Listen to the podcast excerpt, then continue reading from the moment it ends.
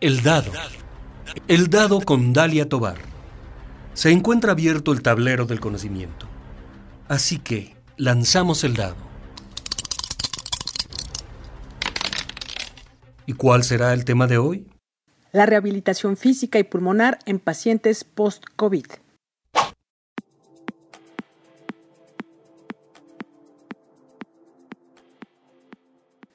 Al día 26 de enero del 2021 en Guanajuato, había 86.611 personas recuperadas del virus SARS-CoV-2, causante de la enfermedad COVID-19, y cuyos principales signos y síntomas clínicos notificados durante este brote que surgió en China en 2019 han sido pues fiebre, disnea e infiltrados en ambos pulmones observables en radiografías de tórax. El SARS-CoV-2 es capaz de ocasionar diversos problemas respiratorios que pueden ir de leves a graves, pero no solo se debe enfocar en ello. Así nos comentó la doctora Beatriz Verónica González Sandoval, quien tiene la especialidad en medicina de rehabilitación y es coordinadora de la unidad especializada en rehabilitación física de la Universidad de Guanajuato. El paciente que llega a tener COVID tiene varias secuelas, pero no solamente las respiratorias. Eh, normalmente a lo mejor las que ahorita hacemos más caso pues son las respiratorias porque se manifiestan muchas veces por una neumonía, ¿no? Y este, da hipoxemia y todo lo que ya sabemos. Sin embargo, también está descrito en la bibliografía científica que las secuelas pueden ser eh, neurológicas, musculares, eh, vasculares eh, como las más frecuentes. Y por supuesto, eh, tenemos lo que es el reposo prolongado, todos estos pacientes que duran hospitalizados, que están en terapia intensiva, intensiva perdón, pues eh, no solamente tienen afectación pulmonar, sino eh, multisistémica. Entonces, la rehabilitación no solamente debe ir enfocada a lo respiratorio, sino a la recuperación de todas las demás funciones, dado que si, el, si la persona eh, está mucho tiempo en reposo, por ejemplo, pues pierde masa muscular, pierde fuerza, eh, hay rigidez de las articulaciones, tiene complicaciones en los vasos sanguíneos, eh, pérdida del equilibrio, etcétera, etcétera. En fin, una serie de cuestiones que sí es importante trabajarlas de manera integral y no solamente eh, ver un sistema no afectado, sino de forma integral. Atender al paciente de manera integral, pero cada uno de ellos tiene sus propias particularidades. Sí, eso es muy importante. No todos los pacientes tienen el mismo nivel de afectación y en el mismo sistema anatómico afectado. Ustedes saben que incluso pueden tener, pueden ser COVID positivos y estar completamente asintomáticos. Sin embargo, también eh, se ha demostrado que aun cuando son asintomáticos, pueden tener ciertas afecciones pulmonares o en otros sistemas, aunque no hayan tenido síntomas, vamos. Entonces, okay. no podemos generalizar ningún tratamiento, por lo menos de rehabilitación, mucho menos de otra índole, a pacientes que hayan tenido COVID. Es muy importante hacer la revisión durante este, pues, la valoración médica para determinar cuáles son las secuelas, cuáles son las que son más importantes, vamos, las que hay que atender primero para hacer un planteamiento de recuperación, porque ningún paciente es igual de verdad. Y hay pacientes que responden muy rápidamente, por ejemplo, al ejercicio, a las movilizaciones, al ejercicio respiratorio, y hay otros pacientes que nos cuesta trabajo. Entonces, por eso es muy importante eh, hacer esa valoración médica y después eh, tomar la fisioterapia siempre con profesionales, o sea, siempre guiados por profesionales.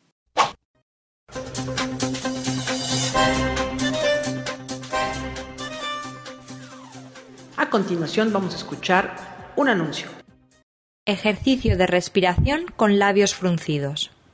El objetivo es mejorar la sensación de disnea. Este ejercicio se puede asociar a la práctica de actividad y ejercicio físico. Debemos estar sentados, inspirar por la nariz, hacer una apnea de 2-3 segundos si es posible y soplar lentamente por la boca formando una U con los labios.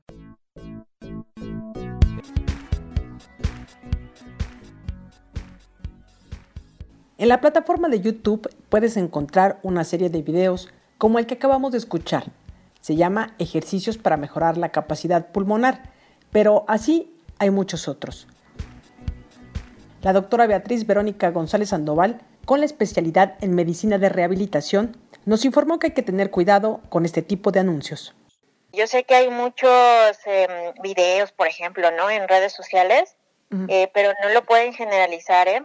O sea, sí, eh, a lo mejor les dan algunas pautas, pero de ninguna forma se puede generalizar. O alguien que haya tenido COVID y que haya hecho su plan de ejercicios, pues tampoco puede ser así como que pues te paso lo que a mí me dieron. Y recomendó. Es, es como si fuera un medicamento, ¿no? Si, si tú te pones a hacer el ejercicio solito, pues te estás automedicando, porque no sabes, pues, este, si es para ti, si te falta más, si te sobra, etcétera, etcétera, ¿no? Entonces, esa sería una recomendación importante. La terapia física puede durar meses o años, dependerá de la secuela. En estos casos es muy importante saber, por ejemplo, el grado de afectación que tuvo, ¿no? Si fue en un en qué mm, lóbulo del pulmón fue la afectación para poder este, dejar ciertos ejercicios. Por ejemplo, si fue en la base de los pulmones, pues son ciertos ejercicios. Si fue en la parte posterior, pues eh, se posiciona el paciente de otra manera. Por eso es importante la individualización del tratamiento. Si hay ejercicios que se pueden hacer de forma general, pero ya dependiendo de esta afectación, pues es eh, las particularidades que ya se le ponen al paciente. La doctora González Sandoval, que como mencionábamos tiene la especialidad en medicina de rehabilitación, indicó que es importante revisar la saturación de oxígeno que presentan cuando están haciendo ejercicio.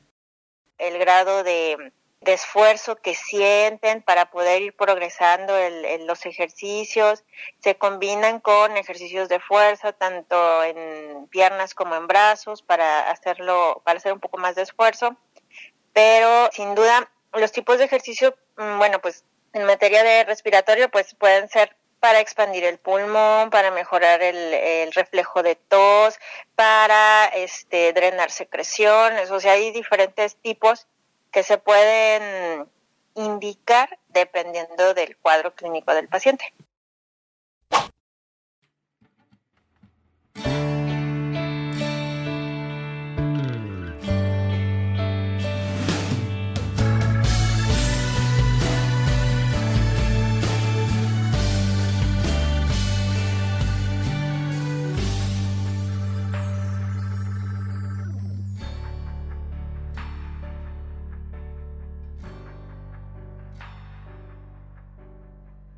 ¿Qué tal? Está usted escuchando el programa El Dado. En esta ocasión estamos tratando el tema de la rehabilitación física y pulmonar en pacientes post-COVID-19. Es importante señalar que en la unidad especializada en rehabilitación física que se encuentra en la Torre Vida UG de la Universidad de Guanajuato en León, se va a apoyar a pacientes precisamente en rehabilitación física y pulmonar pero por el momento, al encontrarse el estado de Guanajuato en semáforo rojo epidemiológico, no podrá abrir esta unidad especializada, sino probablemente en unas semanas más. La doctora González Sandoval nos habló acerca del personal que trabaja en ella. Son tres médicos especialistas, dos fisioterapeutas profesionales, seis pasantes de fisioterapia, un ingeniero biomédico, dos practicantes de ingeniería biomédica, becarios de enfermería, y de forma normal practicantes de todas estas áreas mencionadas, así como de posgrado del área de física. Por esa razón mencionó que se debe tener mucho cuidado al regreso de las funciones de la unidad. O sea, ya estamos preparados, nada más estamos en el planteamiento del retorno seguro, ¿no? Y los médicos especialistas, pues por supuesto, este, eh, somos tres, eh, pues manejamos, ¿no? Toda esta parte de, de la rehabilitación pulmonar. Eh, sin embargo, sí tenemos muchos estudiantes, entonces por eso también eh, somos muy cuidadosos en esta parte del retorno, porque eh, pues tenemos pasantes, ¿no?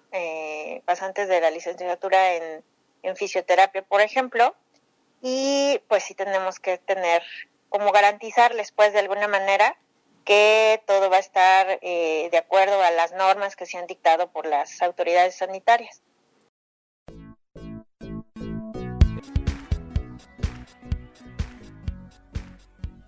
En este espacio, en la unidad de terapia física de la Universidad de Guanajuato, se han atendido pacientes no solo del Estado. Sí, de hecho, estamos abiertos a todos los pacientes, ¿eh? O sea, puede llegar con referencia o, por, sin referencia, nada más eh, a solicitar la atención y se le agenda su cita este, y se le atiende sin problema. Sí, eh, eh, tenemos pacientes, incluso hemos tenido pacientes desde Michoacán. Entonces, pues sí, atendemos de León, de Guanajuato, de Irapuato de donde lleguen. Sobre las personas que suspendieron sus tratamientos, ¿qué va a pasar con ellos? Ese es un planteamiento que lo tenemos que em, dirigir muy bien, porque em, en este sentido, eh, para hacer el retorno seguro, pues no se pueden mm, recibir a todos los pacientes que se quisieran. En primera, porque vamos a tener horario restringido y en segunda, este, pues el aforo, ¿no? De, de personas. Entonces, todas las personas que tengan riesgo y que se encuentren con, con salud, pues, pues sería un riesgo, este, estar acudiendo, vamos. Ajá. Entonces, eh, o aquellas que tengan algún tipo de síntoma, pues también no se les puede atender, o aquellas que hayan estado en contacto con alguien positivo, pues no se les puede atender. Entonces, ahí se va a hacer como el, mm, la asignación de a lo mejor de días y horarios para atender pacientes con secuelas de COVID y para atender pacientes eh, de otra naturaleza.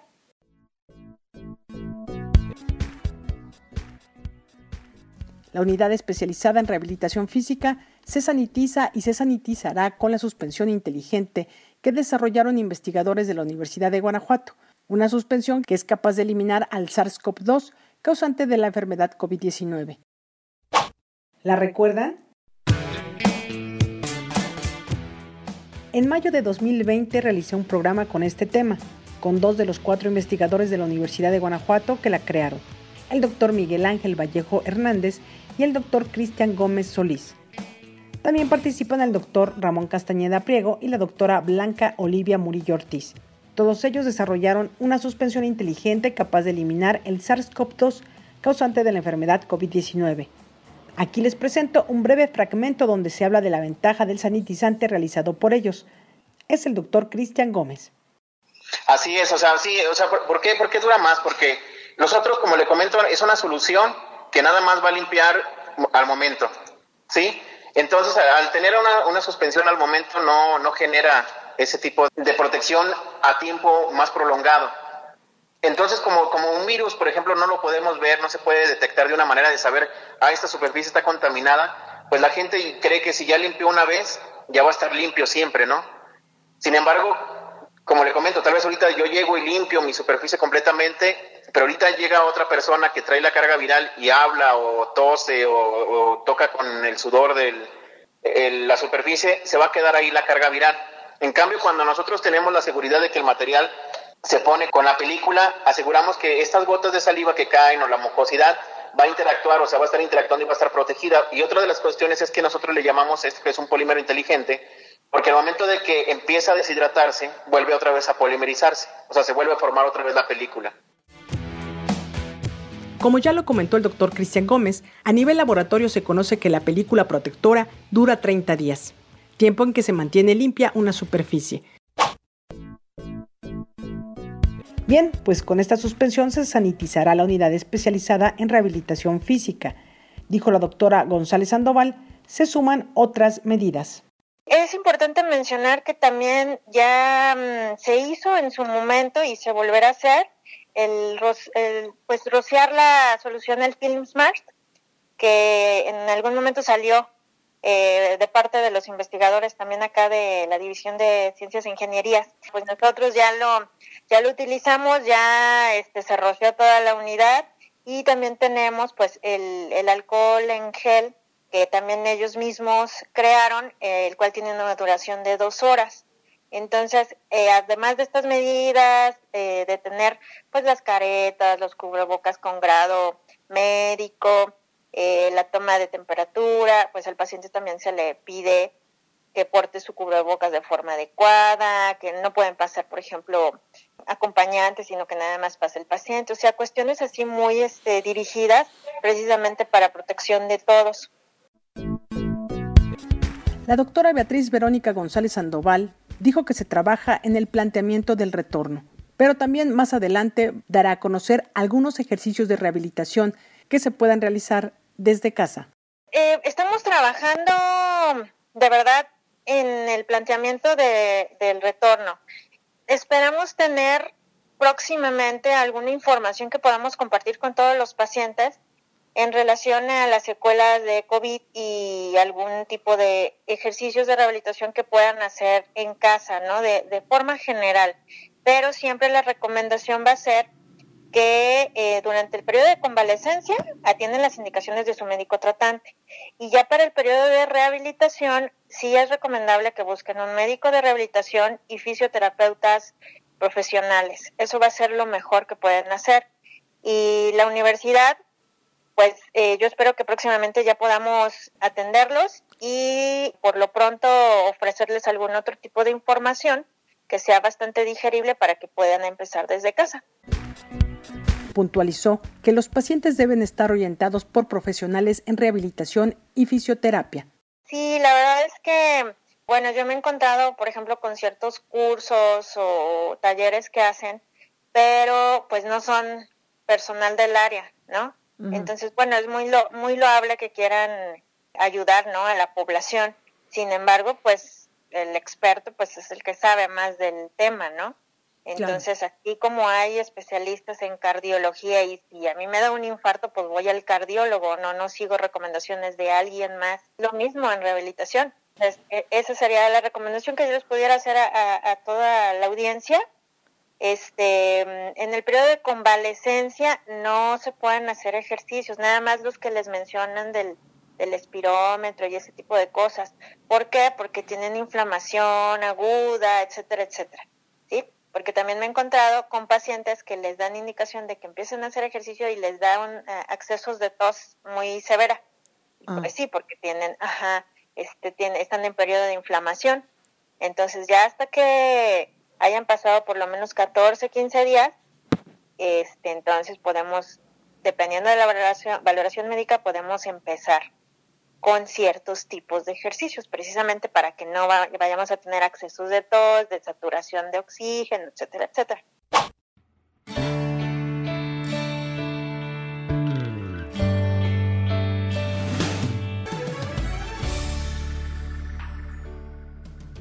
Este fue el dado con el tema rehabilitación física y pulmonar en pacientes post-COVID-19. Gracias a la doctora Beatriz Verónica González Sandoval, coordinadora de la Unidad Especializada en Rehabilitación Física de la Universidad de Guanajuato, por su tiempo para esta entrevista. Si tienes alguna duda, puedes contactarla en el correo uerf.ugto.mx. Repito, uerf.ugto.mx. Ahora lancemos nuevamente los dados. La casilla es anuncios.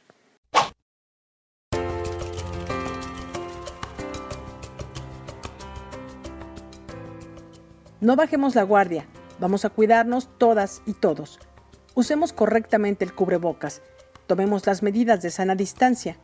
Y si deseas más información acerca del COVID-19, puedes entrar en la página www.coronavirus.guanajuato.gov.mx. ¿Deseas externar tu opinión sobre el programa? Puedes hacerlo a través del correo eldadoradio.gmail.com. También te invito a seguir la cuenta en Instagram, donde estoy como El Dado Radio. Ahora lancemos nuevamente los dados.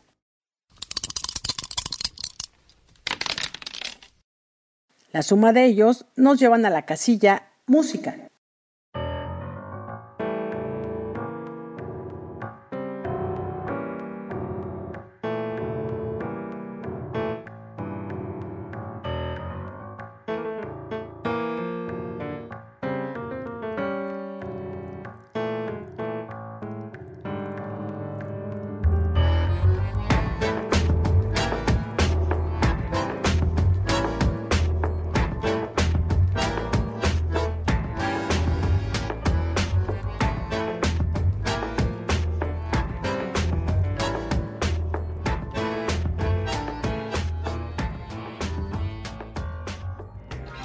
Cerraremos con el gusto musical de nuestra invitada, la doctora Beatriz Verónica González Sandoval.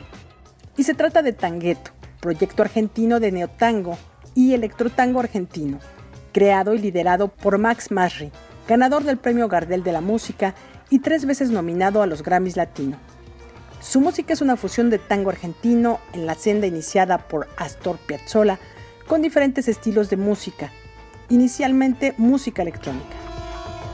A continuación vamos a escuchar Enjoy the Silence, una canción del grupo de Pitch Mode que dio a conocer en 1990 en el álbum Violator, pero la escucharemos con el estilo de tangueto. Eso es todo de mi parte, nos escuchamos en la próxima emisión.